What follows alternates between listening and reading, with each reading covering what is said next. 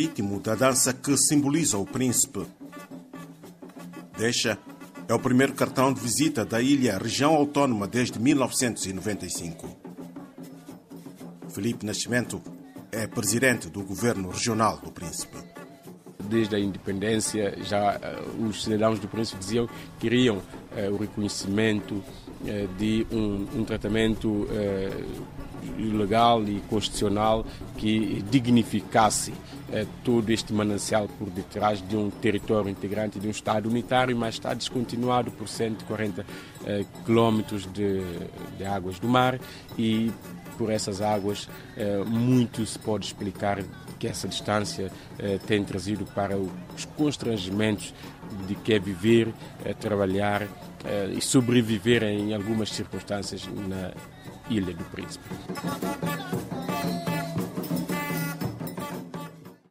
A autonomia e o combate à descontinuidade geográfica andam de mãos dadas na Ilha do Príncipe.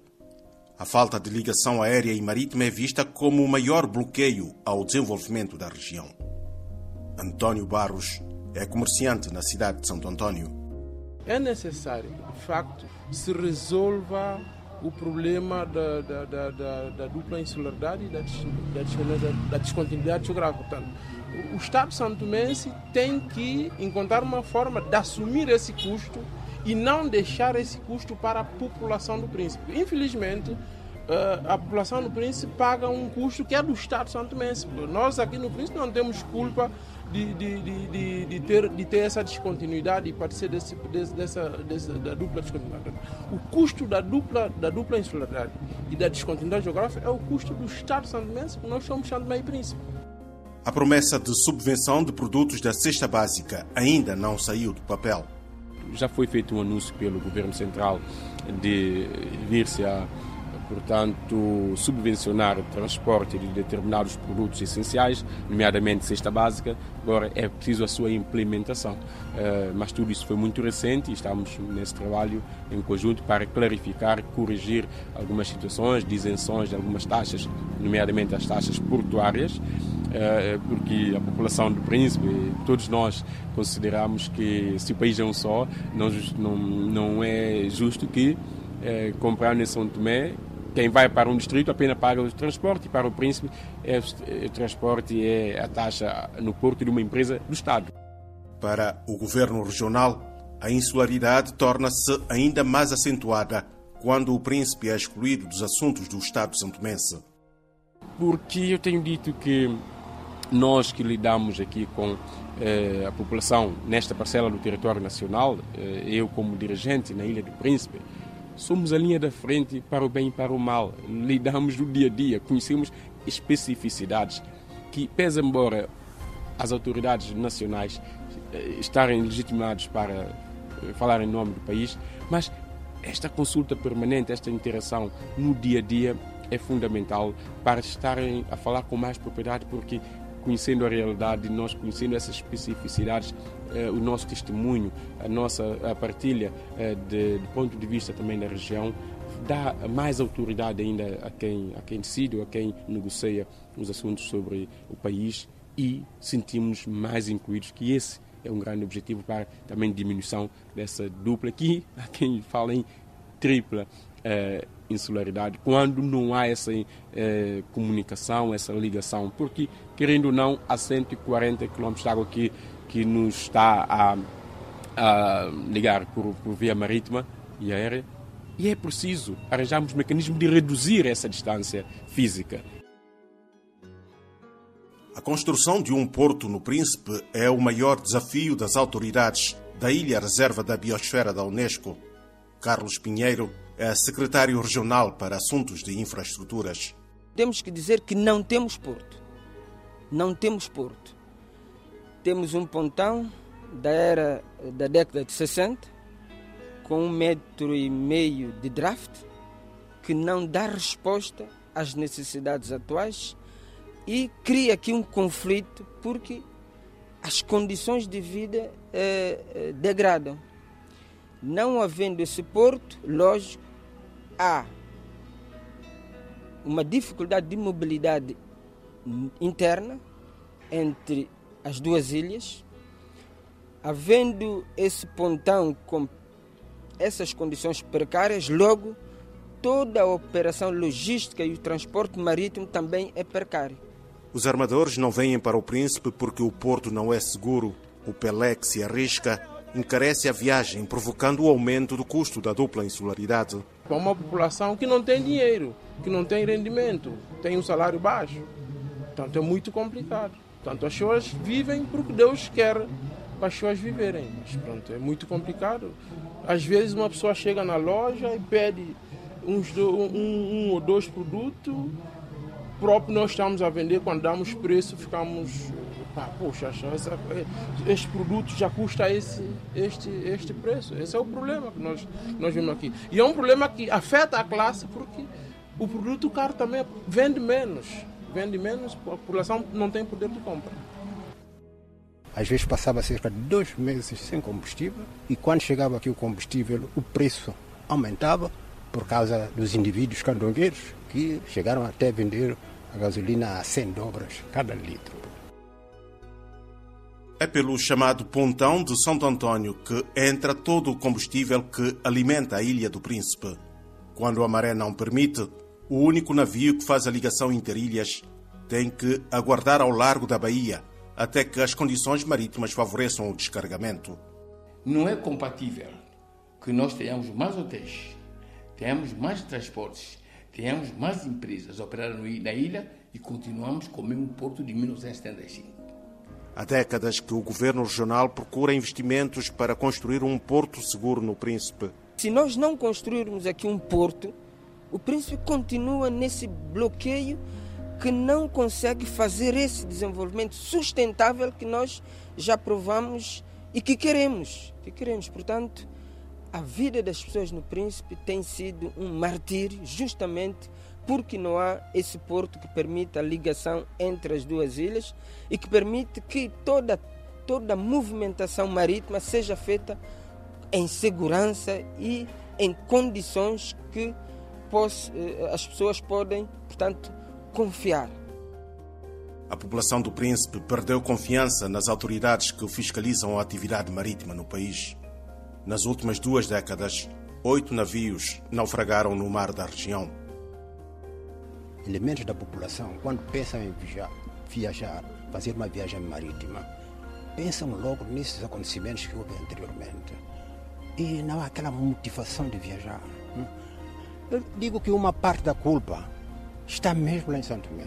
Porque a Capitania dos Portos deve tomar medidas. Hum? Um barco não tem condições de viajar, é não pode, viajar, não pode viajar. Se o barco não tem estrutura para fazer eh, essa ligação Príncipe Santo Tomé, não faça. Mas deram liberdade às pessoas, principalmente os donos dos barcos, fizeram o que quiseram, houve vários naufrágios, mesmo assim as coisas continuaram na mesma.